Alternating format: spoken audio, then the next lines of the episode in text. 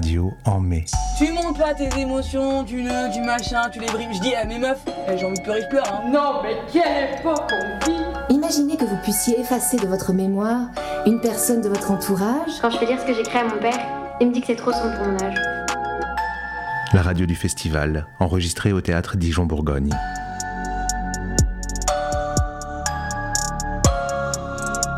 Saint-Jean, Parvis Saint-Jean, voilà, Dijon. Jeudi euh, 18 mai, c'est le premier jour du festival, premier jour de notre radio avec vous. On va recevoir tous les artistes qui sont présents. On va avoir des découvertes, des surprises, des passants, des spectateurs, pas que des acteurs. On est là, euh, on a huit émissions euh, pendant toute la durée euh, du festival. On sera parfois ailleurs, à Mansart, Minoterie, des lieux que vous connaissez bien à Dijon. Alors, euh, on est ici, on a mis des sièges, rapprochez-vous. On a une première émission extrêmement riche. On est ravis avec euh, Catherine et Alexandre de Radio en Mai d'être ici à Dijon, au Parvis, Parvis Saint-Jean. Alors, on va commencer par euh, écouter les mots euh, d'une autrice qu'on ne connaît pas. Euh, on écoute la lecture choisie, je vous en dis pas plus, quelques mots. Bonsoir à toutes et à tous. Euh, avec Maël Poésie à mes côtés, on avait très envie, pour démarrer ce théâtre en mai, de dire quelques, phrases, quelques mots d'une poétesse grecque qui s'appelle Kiki Demoula. Euh, ce nom euh, est assez inconnu en France. C'est pas une danseuse du Crazy Horse, mais c'est bien l'une des plus grandes poétesses grecques contemporaines qui nous a quittés en février 2022, à l'âge de 89 ans. Et l'un de ses derniers textes, qui s'appelle Mon dernier corps, euh, a été magnifiquement traduit par Michel Volkovitch. Et c'est ce texte-là qu'on avait envie de, dire en, note liminaire avec Maël. Alors, c'est Kevin Case qui vient de présenter le texte qu'on va lire. Maël euh, Poésie ici, donc tous les deux à la direction du festival. On vous écoute, c'est sans répétition, un peu improvisé, des mots d'une grande poétesse grecque. Bonsoir. C'est un texte qui s'appelle Mon dernier corps.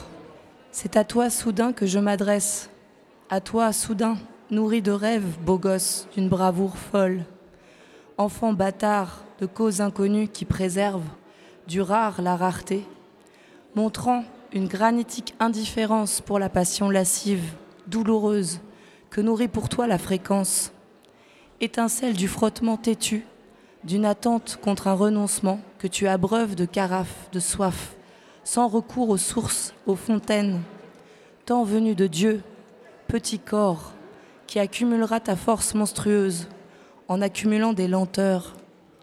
Mais si, en un seul mot, séisme qui abat, nos invariables antismiques, c'est à toi soudain, intercession porteuse de monde, que déchiré je m'adresse pour que tu viennes délivrer mon dernier corps ici haut, délivrer sa palpation asservie, des mains du plus cruel, du plus sanguinaire, du plus paranoïaque des maîtres que j'ai eus, nommés debout assis, debout assis, debout assis.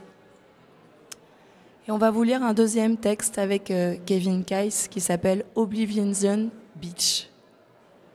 Ce qu'elle en bave, dis donc l'âme, Quand au lieu de dormir, elle songe. à des orthographes mafieuses. L'homme, par exemple, Pourquoi veut-il à tout prix, s'écrire avec deux M? comme deux points serrés Pourquoi faire? Regarde-moi ça, mon vieux, quelle hypocrisie. À faire dresser les cheveux sur la tête. Tout ce que j'ai subi la nuit, tout ce qui m'a torturé, toutes les ténèbres menaçantes, de m'emmener encore, ces terreurs qui me bandent les yeux. pour m'empêcher de voir où nous allions. Cet homme aux deux poings serrés, tout cela maintenant se déguise en fillette aurore, avec son petit seau et sa boîte de peinture. Lentement rame le bruit de la mer, et, la, mer lentement s'étend dans, sa laborieuse étendue, son étendue bernée, dépecée par la nuit. Il n'en reste pas plus que n'en veut Louis, pas plus qu'une épaulette d'argent quand apparaît la lune. Montagne renversée, dans l'ombre encore, casque éparpillé qui surnage. Les cimes, vieilles et lointaines, bossues, vagues déploiements d'électrocardiogrammes, arythmie de l'altitude et de la pierre. Mer, montagne, ciel, masse épaisse, imbécile, l'horizon qui voudrait exister ne saurait pas où poser le pied. Une heure, une heure, tirant ses filets, remonte une visibilité vivante, frétillante. Le bleu saute sur les vagues en col blanc. Sur, la, petite église du village, le sel ruisselle. Coupole, écaillée de tuiles, tirelire pleine de Dieu. La cloche haute forme des sons, solide le ding-dong. Le rivage ourlait de travers, cigale de pierre des galets, dans les broussailles des vagues, tam-tam du clapi, castagnette aquatique, cimetière galet carré allongé dans la mer, tam-tam d'inexistence, Oblivion Beach, cimetière allongé dans la mer, profondeur demi-sœur, ourlet de travers des limites, rien à faire pour légaliser. Croix plongeuse, et les morts se sont couchés dans leur maillot une pièce en marbre, et le soleil se souvient d'eux à peu près, et le sable débauché au cœur dur n'en fait qu'à sa tête. Je sais, c'est lui qui t'a appris à glisser comme lui entre mes doigts, d'une de l'amour. Ai-je bien fermé? Tu ne voudrais pas que j'ai laissé ouverte la, petite, porte de, ta photo, et que, ce soit sauvé, envolé le passage de ton visage. La lumière klaxonne comme une folie, elle veut doubler. Excellent mes réflexes. Chaque fois qu'un bateau disparaît au fond, ma mémoire secrète des choses profondément disparues. Ah, la veuve, instant si souvent.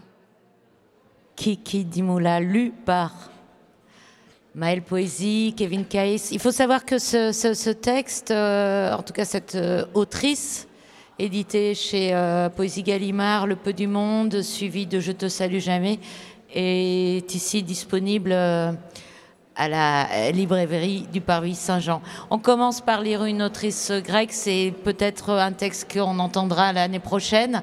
Euh, c'est une manière en tout cas de ne pas être toujours à l'endroit où on est quand on parle euh, de soi. Et c'est peut-être aussi l'idée de, ce festival, c'est je peux parler avec les autres en me déplaçant. En deux, trois lignes, euh, Maëlle Poésie, c'est la deuxième saison de ce festival que vous organisez, que vous programmez. C'est la deuxième édition, en effet. Ouais. Et c'est vrai qu'à chaque fois, on essaye de la penser comme un parcours de, spectateurs, de spectatrices, qui puissent avoir euh, un peu accès euh, à ce qu'on appelle les bruits du monde.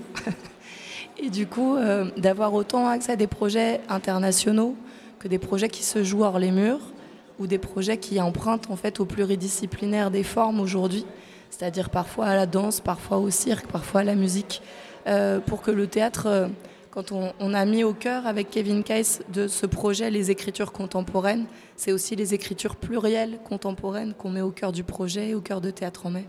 Et qu'est-ce qui s'est passé cette année ici qu'on pourra voir euh, à travers le travail que vous faites euh, concrètement euh, à côté de la présentation des spectacles? Il y a des jeunes comédiennes qui sont en professionnalisation, on les fait bosser un peu partout. Évidemment, en fait, hein, elles sont là à l'accueil parfois. Euh. La visibilité du théâtre, ce sont les spectacles, mais ce euh, c'est aussi tout ce qui se fait euh, en amont, en aval, toutes les équipes qui y contribuent. Et, et bien sûr, on est ravis avec Maël et, Claire Guez, euh, de pouvoir euh, proposer pendant le temps de toute l'équipe du TDB pendant le temps de ce festival euh, une chose qui nous tenait particulièrement à cœur, c'est la possibilité de découvrir des auteurs et des autrices de théâtre contemporain, à la fois des autrices plutôt connues, reconnues, et à la fois des auteurs plutôt au début de leur parcours, qui soient très jeunes en âge ou plutôt plus âgés, mais qui s'essayent à l'écriture théâtrale. Euh, et, on est ravis que ce soit les, quatre comédiennes euh, de l'équipe permanente du théâtre Dijon-Bourgogne qui puissent se livrer à ces lectures.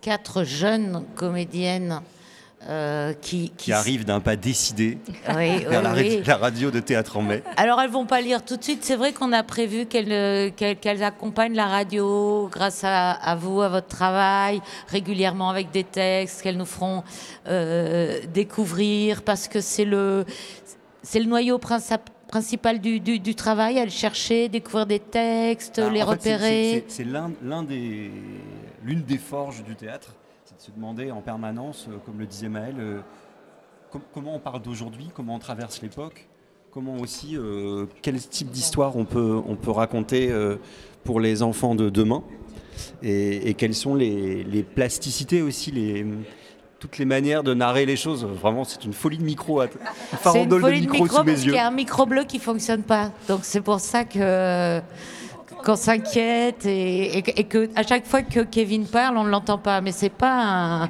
un maléfice qui a été porté euh, contre Il y a toi. une hein. tentative de censure, mais... Donc je disais, l'une des forges du théâtre, euh, des choses qui nous, qui nous habitent et qui nous stimulent, c'est aussi la possibilité de raconter des histoires nouvelles et de raconter des histoires jo- d'aujourd'hui. Euh, et de se demander en fait quelles sont les, les- les modalités de ces nouvelles narrations. Et que ce soit à la fois au croisement de, de- de récits plastiques, euh, des corps, des acteurs et des actrices, euh, de, la, de, la, de la poésie aussi euh, des mots, de la langue et de la façon dont ces choses-là, à la frontière du, du cirque, de la danse et aussi de l'écriture textuelle, se rencontrent pour traverser l'époque. Un festival, c'est mieux qu'une programmation annuelle Je sais pas si c'est mieux. C'est plus excitant, organisé, c'est plus simple. Ah non, c'est pas plus simple. c'est pas plus simple. C'est un Mais- temps évident du théâtre. C'est De- évident de mettre plein de spectacles Bah, côte à côte. ça apporte quoi? Il y a Dites-moi. plusieurs choses. D'abord, le festival Théâtre en Mai, c'est un festival historique. Ça a 33 saisons, donc c'est quand même assez ancien. Je pense que c'est aussi très important parce que chaque nouveau directeur et directrice, on peut dire, euh, va apporter aussi sa patte à ce festival. C'est-à-dire que je pense que c'est comme un déploiement finalement, un concentré de ce qui est proposé dans la saison. Et on a 18 propositions dans ce festival et dans la saison, il y en a 15. Ah oui, c'est intéressant de C'est voir. quasiment l'équivalent d'une saison en 10 jours. Oui, c'est ça. dire ouais. que c'est pas plus simple à organiser. Oui, c'est un concentré, un précipité. Mais en même temps, c'est très joyeux parce Ouais. que du coup, ça permet aussi aux gens de découvrir plein de formes en même temps Ouais. et d'avoir aussi euh, voilà, cette colonne vertébrale qui est le Parvis Saint-Jean où à la fois les équipes et le public se rencontrent. Et je pense que aussi dans la volonté d'avoir Radio en mai, c'était de, de, de montrer au public les cuisines aussi euh, de, de ces artistes, les spectacles en cours, comment on écrit, comment on travaille Ah, et ouais. que du coup ils aient à la fois accès aux résultats, mais aussi quelque part au processus. Mais tu peux dire ça, on va aller se balader. On est déjà allé se balader. euh, on est déjà. T'as dit le mot Montrer aussi un peu les. Processus. Non, avant. Non. Les cuisines, c'est ça La hein cuisine du processus, je sais pas quel mot j'ai dit. Si, c'était celui-là, mais euh, je pense qu'Alexandre t'a pris au mot. Tu as parlé des cuisines. Moi, je trouvais que c'était quand même. Il fallait parler de poésie, évidemment, et Pardon, commencer avec de la poésie. pas Mais poétique, un les festival, cuisines. les gens se retrouvent pas seulement autour d'une pièce de théâtre. Donc nous, on s'est dit qu'on allait aller voir un petit peu comment un festival, ça se construisait. Qu'est-ce qu'il y avait derrière un festival pour que les gens puissent être là, pour que les gens puissent arriver, pour que les spectacles puissent avoir lieu. Et euh, on est allé dans les cuisines.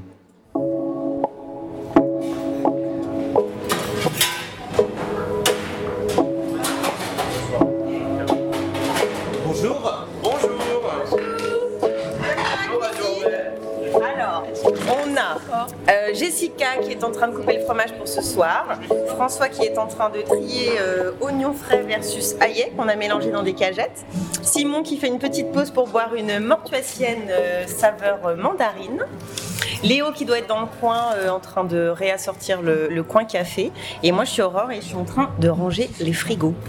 On est dans l'entre-deux, c'est le temps, petit temps calme de l'après-midi et c'est cool, on a mis une petite musique euh, sympa. Et voilà, petite pause euh, avant le service de ce soir. T'en as combien ce soir au service, François? 100 sur place et 17 à emporter, ouais. Nickel, super. Voilà, on est bien installé depuis hier et c'est plutôt cool. On est quand même euh, dans une chapelle magnifique, il y a des vitraux euh, qui, qui sont là pour, euh, pour nous éclairer sur la journée, c'est trop bien. On est un peu dans les coulisses des coulisses, là. Oui, oui, oui, et en plus c'est assez rare qu'on vienne nous saluer, donc merci. Euh, voilà, qu'est-ce que je peux te dire euh, Je sais C'est pas, les menus de la semaine, Ah ouais. qu'est-ce que vous préparez Parce que pour nous, c'est un spectacle tous les soirs. Hein. Ah, trop bien. Qu'est-ce qu'on mange ce soir Ah, ce soir c'est végétarien. C'est ça, ça qu'on aime bien l'initiative de l'équipe de faire euh, un repas carné et un repas végé. Sur, le, voilà, sur la journée, donc ça c'est cool. Euh, comme tu peux le voir, voilà, on a des beaux légumes qui sont fraîchement cueillis, qui arrivent de Solduc. Euh, donc ce soir c'est un pat... non c'est pas un pâte taille, mais je dis pas taille parce que je vois les nouilles de riz qui trempent, mais c'est un plat taille. Donc il y a des nouilles de riz, il y a une belle sauce coco avec de la citronnelle, du gingembre, du kaffir, des petits légumes. euh, on a fait quoi? 10 petits pois, choux nouveaux euh, au vinaigre euh, et puis un petit sucre cacahuète pour euh, parsemer le tout, ça va être super. Je sais que demain on s'est dit qu'on ferait des belles échines rôties parce que c'est un peu gourmand et tout, euh, avec, euh, avec peut-être une véganesse et une grosse mayonnaise et tout, un peu, euh, un peu grassouillette mais euh, cool. Euh, et puis bah du coup j'ai réfléchi au dessert de la semaine, euh, enfin des, des jours à venir euh, tout à l'heure et on s'est dit euh, peut-être, moi j'avais envie de faire comme un baba avec un gros sirop au rhum, euh, des petits cookies, etc. Et comme tu peux le voir, je me suis fait un ami, c'est un petit escargot qui est en train de, de ramper sur ma main. Un tout petit. Ouais, tout petit, et on va le lâcher dans la caisse à compost, euh, et puis on le libérera tout à l'heure quand on ira tout ramener euh, au compost. On se souhaite de bons spectacles et de bons appétits. Oui, ça va être super. En plus, on a plein de bons retours. Euh, Il y a plein de gens qui nous connaissent ici, d'autres pas, mais en tout cas, ça se passe super bien. Euh, les gens ont l'air contents, donc tant mieux.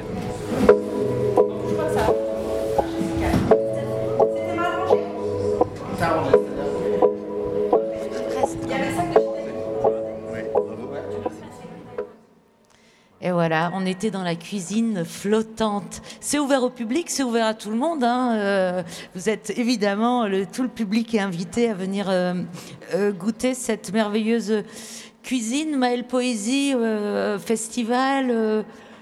vous en avez vu, vécu des exceptionnels qui vous ont guidé. On ne veut pas parler du festival d'Avignon, mais ailleurs, il y a eu un festival à l'étranger, inspirant ou pas? Bah oui, j'ai le souvenir en tout cas d'un festival que moi j'ai fait en Argentine en 2017, qui s'appelle le FIBA. Donc c'est pas un petit festival, mais c'est un, un très joyeux souvenir d'une création qu'on avait fait là-bas avec un collectif de Brésiliens, Chiliens et Argentins. Et on était tellement épuisés au moment où on est arrivé au festival que j'ai fait une interview où je me suis endormie. Pendant l'interview Ah oui, d'accord. J'en ai un très bon souvenir. Oui, c'est sûr. ouais. Il faut, il faut qu'on réussisse à retrouver la bande-son de, euh, de, de l'interview, justement, Argentine, Chili. Chili, euh, on sort de scène là, enfin on sort de scène. On était un peu, on est allé voir les, les quatre points cardinaux qui sont 4, 3, 2, qui, qui sont trois en réalité.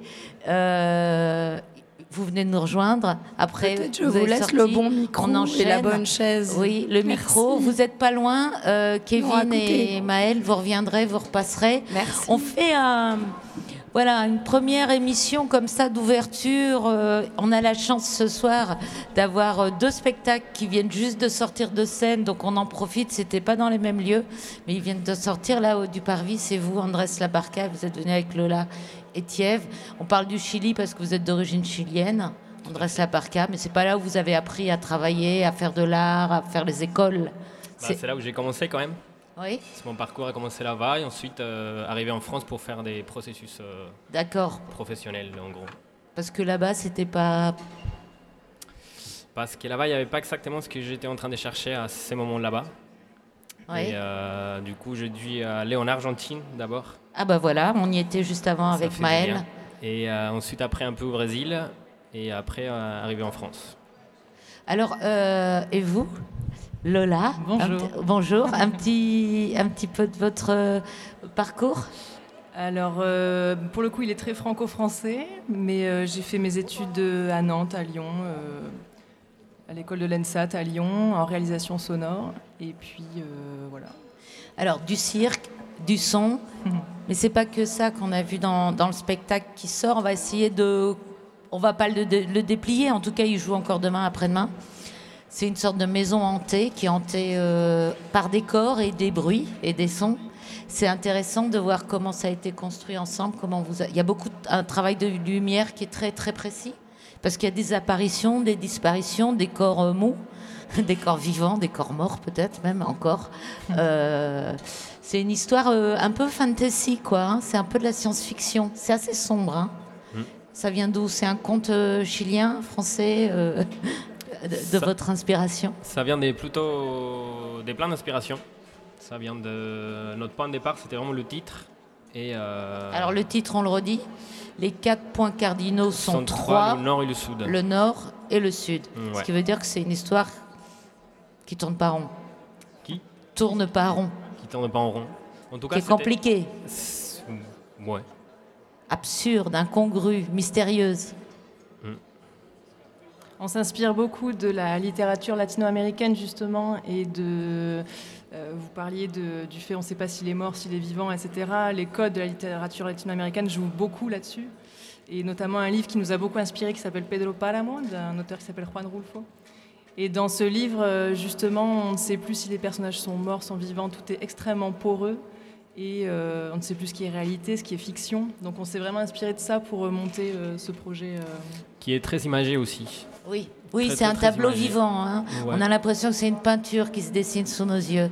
Mais même cette- ces livres de Juan Rulfo, en fait, tu peux le lire plein de fois et tu n'arrives pas peut-être forcément à avoir une histoire, mais ta tête, elle est plein, plein, plein d'images. Et je pense qu'on on a vraiment voulu Oui. s'appuyer à cet endroit-là aussi. Et il se déroule comme si on, comme si on était dans un rêve, c'est-à-dire qu'on passe d'une situation à l'autre sans aucune euh, cohérence. Oui, logique. Aucune logique, et puis voilà, il y a des choses qui apparaissent, on ne sait pas trop pourquoi, et c'est- je pense que c'est aussi une méthode d'écriture qu'on a. qu'on Oui, a que vous avez utiliser, développé, oui, ouais. oui, oui. Il y, a, il y a- il y a des effets aussi, beaucoup qui sont cachés, d'autres qui sont montrés avec, Ouais. euh, avec insistance pour qu'on ne sache plus si ce qu'on nous montre est réellement euh, le produit de ce qu'on voit. Non, c'est très, c'est très subtil. euh, C'est un spectacle qui est tout frais, là encore. C'était la quatrième. C'était la c'est quatrième et aujourd'hui, on avait fait une pause des 12 mois. Donc c'était un peu la reprise aussi. euh. Et c'était bien ce soir, euh, tu penses, euh, Andrés? Bah, en tout cas, il y avait le grand plaisir de retrouvailles. Oui, ouais, ouais, c'est très. Il y, a deux, il y a deux interprètes au plateau. Il y en a un qui a un rôle très concret, qui serait la vie, Sylvain Descures qui va être par là. oui, qui est excellent, qui est un, un artiste de cirque qui là a plus un rôle de comédien. Et puis vous, Andrés, vous êtes absolument muet. Ouais. Ouais. Vous aimez les mots quand même parfois? Ouais, mais ma recherche, elle est plutôt physique. C'est là où je me sens euh, le plus à l'aise et c'est là où j'ai envie d'aller. Et, euh, et en tout cas, il y avait cette pari aussi d'avoir un personnage qui est très concret et l'autre qui incarne plutôt la maison, les rêves. euh. Et ça, c'était intéressant de pouvoir le, le laisser un peu flottant et l'expérimenter avec Lucar. Plutôt qu'avoir deux personnes qui parlent, là, il y a vraiment deux pôles, euh, comme le nord et le sud. Oui, comme le nord et le sud. C'est important cette géographie du nord et du sud? Bon, en tout cas, c'est des opposés. Ah oui, vous pensez? Ça se rejoint pas à un moment donné Si, euh, par peut, de quelques diagonales et Parlez-nous justement de votre recherche physique parce que dans ce spectacle, vous êtes comme un matelas ou comme un édredon, ou comme un oreiller ou comme une, une sorte de, de, de masse, quelque chose qu'on peut aspirer, quelque chose qui rebondit. Qu'est-ce que comment vous avez abordé ce En plus, on parle pas du décor, mais bon, il faut venir, mais il est génial. Euh, vous, Bah, ma recherche vous aussi- roulez souvent comme ça Vous roulez par terre Vous aimez Ouais, Oui, et vous êtes un grand euh, rouleur. Ouais, ma Oui, recherche roulez, elle est vraiment ouais. peloton au sol. C'est de là où ça démarre. Et après, il y a toujours la recherche du concret, de, de justifier le mouvement. Il est jamais là pour euh, tout seul. Il faut que ce soit toujours euh, animé par quelque chose, quelque chose qui vient, euh, qui vient le mettre au mouvement, que ce soit le son, que ce soit un objet, euh, que ce soit un paysage. Il y a du paysage d'ailleurs, il y a du vent, il y a des arbres, il y a de l'atoll, il y a des, des- ça grince. C'est une maison qui rassemble tous les sons d'une maison hantée d'une certaine manière. Lola, vous nous dites deux trois recherches sonores que vous avez faites pour ce spectacle et qui vous ont procuré soit beaucoup de difficultés, soit beaucoup de plaisir. Euh, je dirais que la recherche euh, sonore, ben, du coup, on a évidemment essayé de travailler sur tous les sons qui, sont, qui permettent de situer la maison quelque part. Donc, effectivement, les paysages. On s'était donné l'objectif que la maison soit à la mer et du coup, on voulait entendre la mer en continu. Bon, on s'est rendu compte finalement que c'était un peu compliqué. Un peu, un- la- un peu lassant. Oui, c'est lassant le bruit continu de la mer. Voilà, donc on a un peu abandonné ça, mais voilà, l'idée c'était vraiment de, de- de spatialiser la maison et. euh, On entend de la poussière. Ah, Moi, j'ai entendu de la poussière. Je me suis joli, dit qu'elle est dans un endroit extrêmement poussiéreux. Ouais. Est-ce que vous avez mis de la poussière dans votre vent Dans le vent, je sais pas. Dans la scénographie, c'est sûr. Et euh, par contre, euh, voilà, il y a, donc il y a ce travail de paysage, il y a ce travail de tous les petits sons qu'on entend à l'intérieur de la maison. Et puis, euh, on a fait un travail avec Jean-Paul Mangin, qui est donc toutes les voix qu'on entend, toutes les, tous les chants, tous les chœurs qu'on entend. Donc avec lui, on a vraiment travaillé sur la composition de quelques morceaux. Il y en a quatre. Et, euh, et pour finir, on a des parties qui sont plus oniriques, du coup, qui accompagnent Andrés en mouvement. Et euh, donc là, qui sont plus des, des sons abstraits, je dirais ça comme ça. Non, c'est une superbe euh, euh, bande son qui pourrait s'écouter comme ça, puis on se fait son, son, son délire. Il y a une phrase qui, euh, qui en s'est pas mal inspirée de Juan Rulfo qui dit euh, que le vent est là en fait pour cacher les voix de mort. Ah oui, ça c'est. bah, elle n'est pas dans le spectacle cette phrase, je l'ai Non. pas entendue. Non, non, non, elle n'est pas dans le spectacle, mais euh, Le vent est là pour cacher les voix des morts, mais il y a aussi une histoire, je ne sais pas si on peut le dire là, dans votre spectacle, où c'est une personne, j'ai peur de dévoiler trop, qui brûle toutes les maisons où elle a habité, sauf la maison de son enfance. Je trouve ça hyper beau. elle n'a pas pu brûler la maison de son enfance. Oui, elle n'a pas pu la brûler. La- Mais bon, il y a des flammes dans le spectacle. Ah, je crois que j'en dis trop. je crois que j'en dis trop. Les comédiennes. Les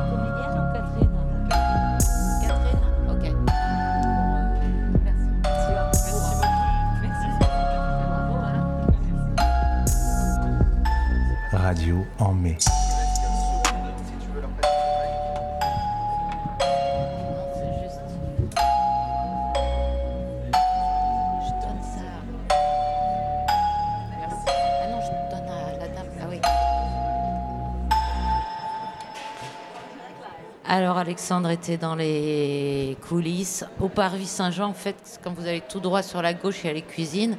Et puis avant, eh ben, il y a le hall, le hall d'entrée, où il y a tous les spectateurs qui viennent euh, chercher leur, euh, leur place, leur billet. Et euh, Catherine, elle, elle en a rencontré. Alors Catherine, oui, tu as fait connaissance à Dijon. Tu es arrivée ce matin déjà, c'est bon. Complètement, je suis en plein dedans. Donc euh, j'ai fait la connaissance de Sylvie, donc euh, je vais vous présenter.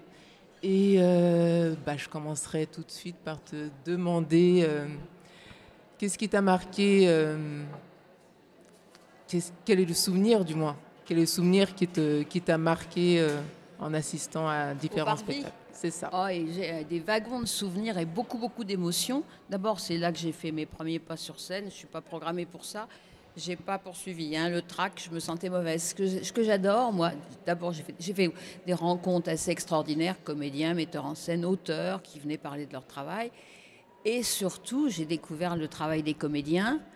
Et ça, c'était vraiment, euh, oui, c'était une révélation pour moi. D'abord, le travail à la table avec toute l'équipe. On lit le texte.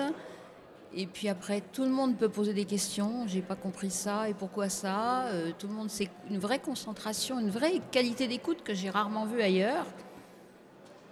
Puis après, chaque comédien a apporté. euh, il avait fait des- ils avaient fait des recherches en amont que je n'aurais pas soupçonnées. Ou des recherches euh, sur la biographie de l'auteur, ou des recherches historiques, iconographiques, des films qu'ils auraient vus, qui leur faisaient penser à la pièce. Euh, mais un travail phénoménal, hein. il n'y a pas qu'à prendre le texte. hein. Et après, alors, les répétitions, c'était un vrai bonheur. J'ai jamais autant ri de ma vie d'ailleurs. hein. Enfin, pas c'était pas rire contre, c'était on riait ensemble parce que les comédiens proposaient des tas de choses, parfois un peu foldingues, mais c'était jamais ridicule. Ils avaient droit de tout oser. Puis alors attention, à un moment donné, le metteur en scène cale, il dit bah ça sera comme ça et pas autrement. Et alors là, ce qui moi, moi qui n'y connais rien, hein, ce qui me stupéfiait, c'est de voir qu'après, aux répétitions suivantes et aux représentations, même s'il y en avait 15, 20, 30, ils arrivaient à faire exactement la même chose en donnant l'impression que c'était la première fois. Que C'était spontané, que c'était... Parce que toi, tu venais de quel milieu en fait? Pas du tout. Moi, j'ai été biberonnée avec les matinées classiques de la comédie française. hein. Vous voyez, euh, Molière, Racine, et puis des machins bien casse-pieds, Rodogune et tout ça. Mais j'étais fascinée. J'avais qu'une envie, c'est d'aller voir ce qu'il y avait derrière, derrière le, décor, quoi. Et puis euh, ici, c'est tout. Enfin, oui, j'habite à côté.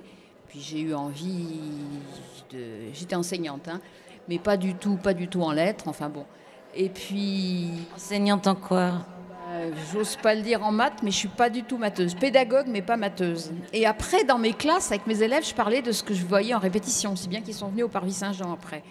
Madame, racontez-nous, parce que je leur avais dit un jour, attendez, ce soir, je suis de mauvaise humeur, j'ai le trac, je vais être sur scène pour la première fois. Oh, madame, vous nous raconterez? Enfin, c'était marrant. Puis alors après, donc, il y a toutes les répétitions, mais ça peut durer des heures, des heures, des heures, des heures. hein. Je suis sortie de là et quelquefois à minuit. hein. Et puis le jour de la première, où on sent la panique chez les comédiens, euh, on sait très bien qu'il y a des choses qui se règlent qu'au dernier moment, et des fois les décors arrivent de la veille. hein. Des, comédiens paniqués qu'il faut rassurer, qui se mettent à douter, puis qui me disaient Mais attends, si tu viens là depuis trois semaines, c'est quand même, ça vaut la peine. Je dis Ben oui, oui, fais-toi confiance. Et alors, le bonheur après la représentation, c'était les notes du metteur en scène qui dit comment il a vu les choses, senti les choses, qui n'hésite pas à changer quelque chose pour le lendemain d'ailleurs, donc c'est quelquefois la panique à bord dans la troupe. Et puis, le public qui n'est pas jamais deux fois le même, ça pour moi, c'est. Et c'est vrai, on le sent, hein, il y a des fois le public qui est attentif, concentré, réceptif. Puis certains soirs, on a l'impression qu'il y a un quatrième mur et que les gens se demandent ce qu'ils sont venus faire là. Et dis-moi, Et- Sylvie, dans, dans tout ça, euh, moi, ce que j'entends, c'est que le théâtre t'anime. C'est une passion, en fait, qui t'anime? Euh, je crois que c'était le fait de rencontrer des gens passionnés, et puis qui travaillaient comme des fous hein, quand même, hein, et qui se donnaient à fond. D'accord. Parce que dans toute ta description, dans ce que je perçois et dans ce que j'entends, c'est que euh, tu participes énormément. Je participais, oui, c'est ça. Et puis après, bon, après j'ai eu d'autres priorités dans ma vie, etc. Mais c'est vrai que c'est ça qui me plaisait, puis de voir la pièce plusieurs soirs de suite. hein. Il y en a même que j'ai suivi ici, puis à Paris, puis à Strasbourg. Et de se rendre compte, de retenir son souffle. Il y avait une pièce, il y avait un moment très délicat. Il y avait des un comédien polonais qui m'avait dit qu'il avait appris son texte de manière phonétique. hein. Donc il m'avait dit, tu, je faisais le souffleur, tu corriges, mais c'est syllabe par syllabe. Et il y avait un endroit où il butait un petit peu. Et mais jusqu'à la dernière à Strasbourg, là au TNS, on retenait notre souffle, metteur en scène, assistant et moi. Est-ce qu'il va se tromper ou pas? Eh ben non, ça passait et c'était magique. C'est ça que j'adore. hein. C'est très imagé, ce que tu nous dis. Ah oui, c'était passionnant, oui, oui, oui. Et après, d'autres rencontres, puis ça avait boule de neige, on savait que j'aimais ça, donc on m'a proposé d'assister à des créations ailleurs, etc. Mais au Parvis, c'était ça, voilà. D'accord. Et quand je viens ici, j'ai toujours euh, le trac, même si c'est pas pour être interviewé en direct, j'ai toujours un peu le trac. Voilà. Le trac, quel- c'est marrant cette histoire de trac. T'as voulu être comédienne? Ah, allez. Ah non, non, non, non, non, pas du tout. Il se trouve qu'ici, il y a eu la, la seule fois de ma vie où j'ai acheté le journal local, il y avait marqué atelier ouvert aux amateurs. Vous pointez, vous vous engagez seulement à rester trois heures sur scène. C'était une fois par mois. Alors, il y avait plusieurs pas. Et quand je me suis retrouvée sur la scène du Parvis, pourquoi est-ce que tu es là Euh, C'était pas facile, mais après, non, non, pas du tout, surtout pas comédienne. À la rigueur, j'aurais bien voulu, j'aurais pu peut-être être assistante de metteur en scène ou donner des conseils ou autres. Regarder, on me disait que j'avais un, un regard assez acéré, mais certainement pas comédienne. Merci à toi, Sylvie.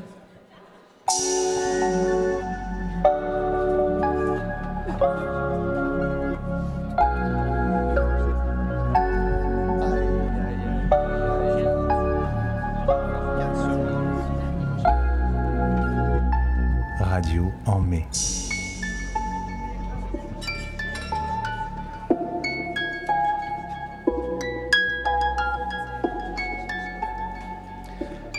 Alors, voilà, on est de retour de l'autre côté du plateau. On a quatre comédiennes avec nous. On a plein de trucs qu'on a besoin de savoir. Vous vous appelez Hélène Luisard, Ariane Courbet, Lucille Diran et Colline Kunst. Kunst? Kuenst. Kuenst. Ok. On va. Il y a Kevin qui est tranquillement en train de manger, Kevin Kais, qui est censé être avec nous, mais qui va venir un peu plus tard parce qu'il va d'abord finir son repas. On va faire comme ça. Vous êtes ici. Comment ça se passe? Dans ce théâtre? En résidence à l'année? Vous travaillez toute l'année avec euh, des metteurs en scène, avec des autres comédiens, avec toute l'équipe artistique du théâtre? Euh, la jeune troupe euh, du théâtre de Dijon-Bourgogne. On a passé une audition en avril dernier avec euh, Tamara Al-Sadi pour pouvoir travailler du coup pendant un an dans ce théâtre, mais notamment sur une pièce qui a été jouée dans des lycées, que Tamara a écrit et mis en scène, qui s'appelle Mère, qu'on va jouer la semaine prochaine à la minoterie durant le festival. Et du coup, le plus gros de notre travail, c'était de euh, jouer cette pièce. Et on a eu aussi des moments de, euh, de stage, euh, des moments aussi de création, notamment avec Gustave Akakpo euh, ici. Enfin euh, voilà, c'est assez riche. Et c'est juste une année où on est en voie de professionnalisation après notre école. Quoi. Génial. Vous aviez fait quoi? Vous aviez fait une école de théâtre avant? Euh, oui, enfin, allez-y. Euh, oui, on a toutes fait une école supérieure nationale de théâtre. Colline, Lucille et moi, on a fait euh, l'Académie de l'Union à Limoges. Limoges, ouais. Oui, et Ariane a fait l'ENSAT à Lyon.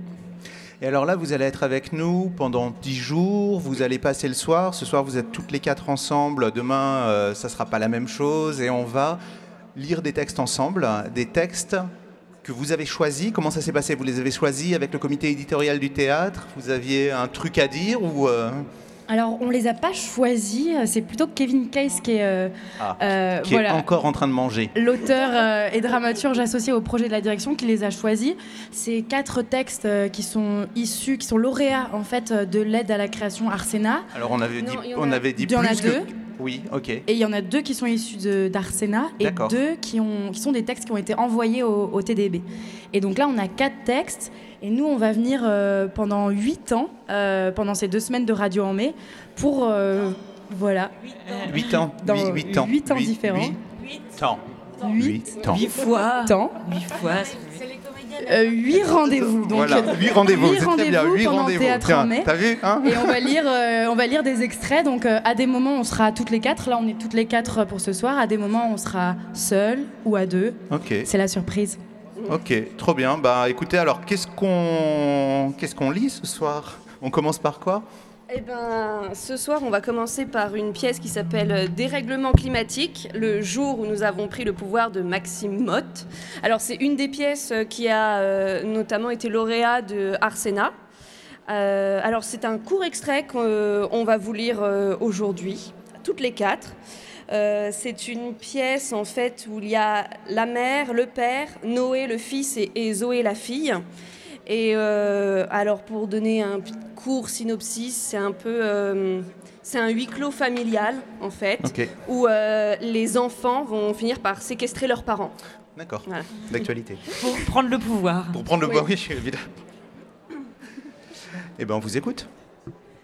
À qui crois-tu parler, toi? Je te rappelle que je suis ton père. Alors conduis-toi comme un père, protège ta famille. Détache-moi pour voir. Ça suffit, ça suffit tous les deux. Que voulez-vous? Vous battre? J'ai besoin de savoir ce qui se passe. Zoé, s'il te plaît, que veux-tu de nous? Je te demande, qui prend les décisions? Qui sont ceux qui nous dirigent? Euh, Les personnes que nous avons élues, les hommes politiques? Ou les femmes politiques. Il y en a moins, c'est certain. Si c'est ce dont tu veux parler, je le regrette aussi. Évidemment, ce n'est pas normal. La situation de la femme est catastrophique. Une femme qui est payée moins pour le même travail en 2025, c'est pathétique. Voulais-tu mentionner ça? Des adultes. Nous sommes gouvernés par des adultes. Encore heureux, tu voudrais quoi? Des enfants? Le seul avenir qui vous intéresse, celui de votre portefeuille, pas nous. Comment Comment tu peux dire une chose pareille? Vous l'avez voté, l'interdiction de tous les pesticides, des OGM, des sacs plastiques, des... ces- Excuse-moi, Zoé, mais là tu parles des politiques hein, qui votent, pas de nous. Penses-tu que je suis d'accord avec tout ce qu'ils votent? Qui les a élus? Toi, non Pas toujours. Et ceux pour qui j'ai voté, je suis souvent et très souvent en désaccord avec eux. Et nous ne sommes pas les seuls. Mais alors pourquoi vous les laissez agir si vous n'êtes pas d'accord? Mon grand, ça s'appelle la démocratie. Demos veut dire peuple. Kratos, pouvoir. Le pouvoir du peuple. Tu trouves que ça y ressemble? Oh, on a du bol. Nous aurons au moins bien fait en t'inscrivant au de latin. C'est du grec, papa.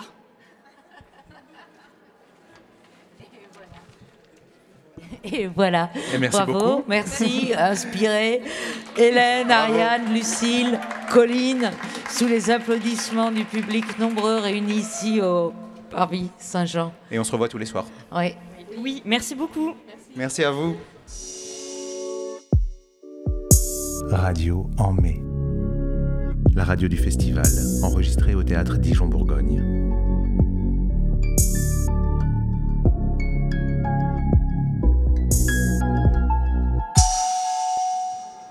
On continue cette première émission de Radio en mai, premier jour du festival, théâtre en mai. Ça circule, on fait passer un maximum d'artistes qui sont ici présents, un petit peu au, pas de course. On prendra le temps, hein, peut-être, dans des, émissions futures de s'arrêter encore sur, euh, euh, d'autres choses plus longuement. Là, c'est le premier jour. Alors, on, est, on parlait tout à l'heure d'un, spectacle qui a sa quatrième représentation. Là, c'est à peu près l'inverse. C'est un, un best-of de la compagnie. euh, que j'accueille euh, Johanna Giacardi et Lisiane euh, Gazer. Jeter. C'est comme ça qu'on prononce? Comme j'éternue. D'accord. Le spectacle, c'est la saga de Molière. C'était joué ce soir. Ça rejoue demain. C'est en plein air et après-demain d'ailleurs, au jardin de l'Arquebuse, ici à Dijon. Je- Combien de représentations déjà ce spectacle? Là, c'est la 50e. 50e pour un spectacle qui a été créé quand? En septembre 2021. Dans le cadre d'une jeune compagnie qui présente ses spectacles, 50 spectacles, c'est quand même. C'est plutôt très réjouissant, oui. Ouais, c'est quand même très très bien. ouais. Ouais, ouais, ouais. C'est votre euh, voilà, c'est- c'est votre meilleur spectacle C'est pour notre l'instant. premier spectacle d'envergure, ouais, comme, Voilà, c'est comme ça. on l'a entendu dire. Et qu'est-ce que ça veut dire pour vous un spectacle d'envergure? Bah, c'est c'est peut-être c'est la première fois qu'on arrive à approcher un peu euh, de plus près ce qu'on ce qu'on qu'on voulait dire quoi. Et qu'est-ce que vous voulez dire? Eh ben on voulait dire que que malgré tous les échecs qu'on avait pu essuyer, euh, malgré la difficulté à se trouver une place dans, dans ce voilà dans ce milieu euh, théâtral qui pour moi n'était pas toujours évident, eh ben toute cette petite cette peut-être cette colère rentrée que j'ai gardée pendant quelques années, finalement j'ai réussi à en faire un objet. euh, voilà, à, à mettre tout ça à l'intérieur d'un spectacle. Quoi. Euh, Ouais. euh, pour moi, c'était important de réussir à, à inventer un théâtre qui, qui s'adresse et, euh, et qui soit vraiment, euh, ouais, un peu revenir aux bases du théâtre dans un geste un peu de théâtre populaire, quoi, sans, sans avoir peur de, de ces mots-là.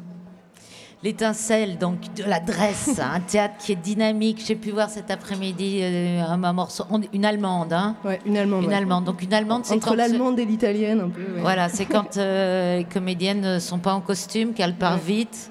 très, très vite, vite, beaucoup très, plus très vite. Qu'elles essaient aussi de ne pas faire des passages, mais sur lesquels la metteur en scène revient en disant si tu vas quand même le faire.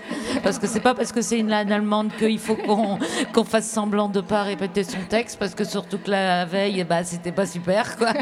Donc euh, gros, ouais. vous êtes un groupe assez soudé, vous êtes que des femmes comédiennes. Ouais, on s'est rencontrés en 2010 sur les bancs de la fac. On, était, euh, on a fait nos études à Aix-en-Provence.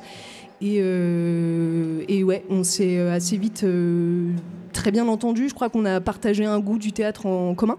Et avec Lisiane, on s'était un peu promis qu'on fonderait une compagnie avec, voilà, avec les valeurs qui étaient les nôtres.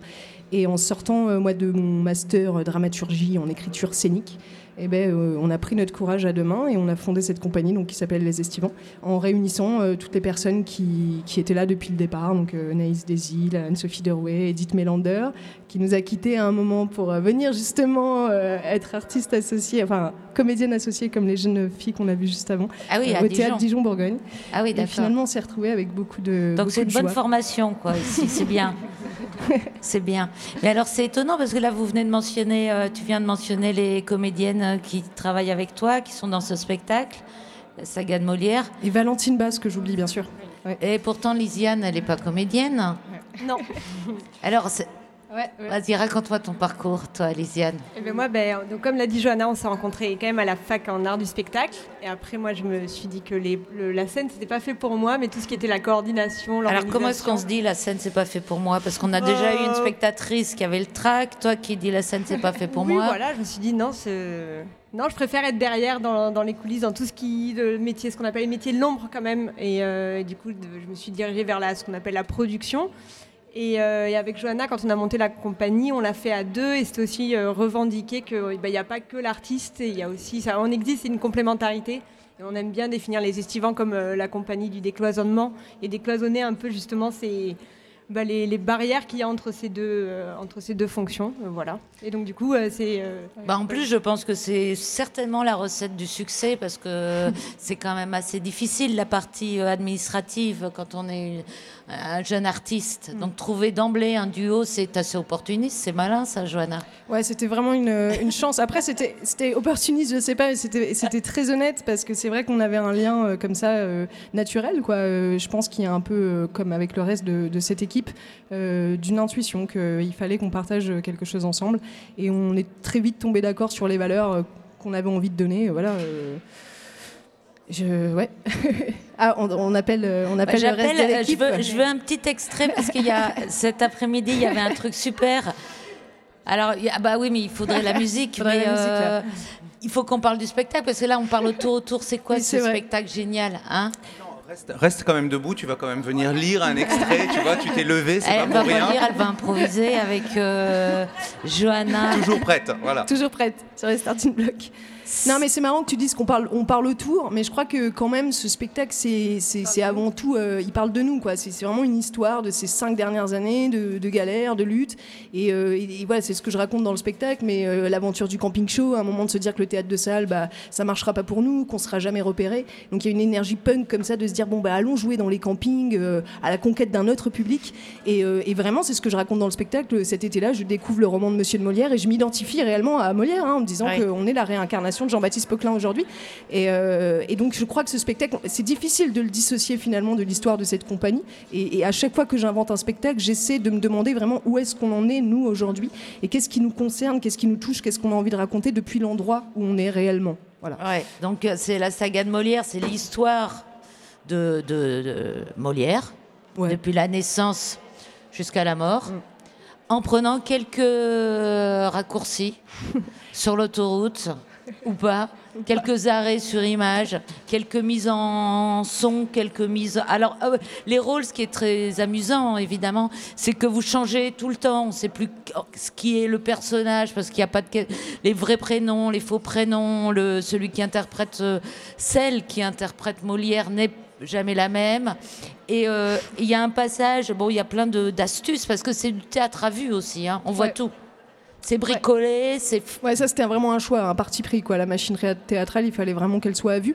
Euh, avec moi, j'ai un discours là-dessus. Il y a une phrase du mouvement Fluxus euh, que j'aime beaucoup qui dit L'art ne doit pas nous permettre de masquer ses faiblesses, mais peut être au contraire le moyen de les révéler, de les manifester. Et euh, je crois que dans notre travail, il y a, voilà, il y a cette envie de, de créer une forme qui soit pas forcément complexante pour le spectateur, mais qui au contraire crée une espèce d'adhésion de bah, Putain, moi en fait aussi, je pourrais en faire du théâtre si c'est que ça. Quelque part, il y a- il y a un peu cette volonté-là. Oh, et puis il y a de l'autodérision où la comédienne dit ses défauts avant même qu'on puisse les entendre, sans savoir réellement si elle les a totalement ou pas. Je peux vous assurer qu'il y a une partie des défauts qui est réelle. Hein. Ah oui. Hein Elle bafouille, elle bafouille. Ce soir, elle a bafouillé. Elle s'est trompée dans son texte. J'ai bien fait de la reprendre dans les répétitions. Et je parle d'Anne-Sophie Derouet. Euh, ouais.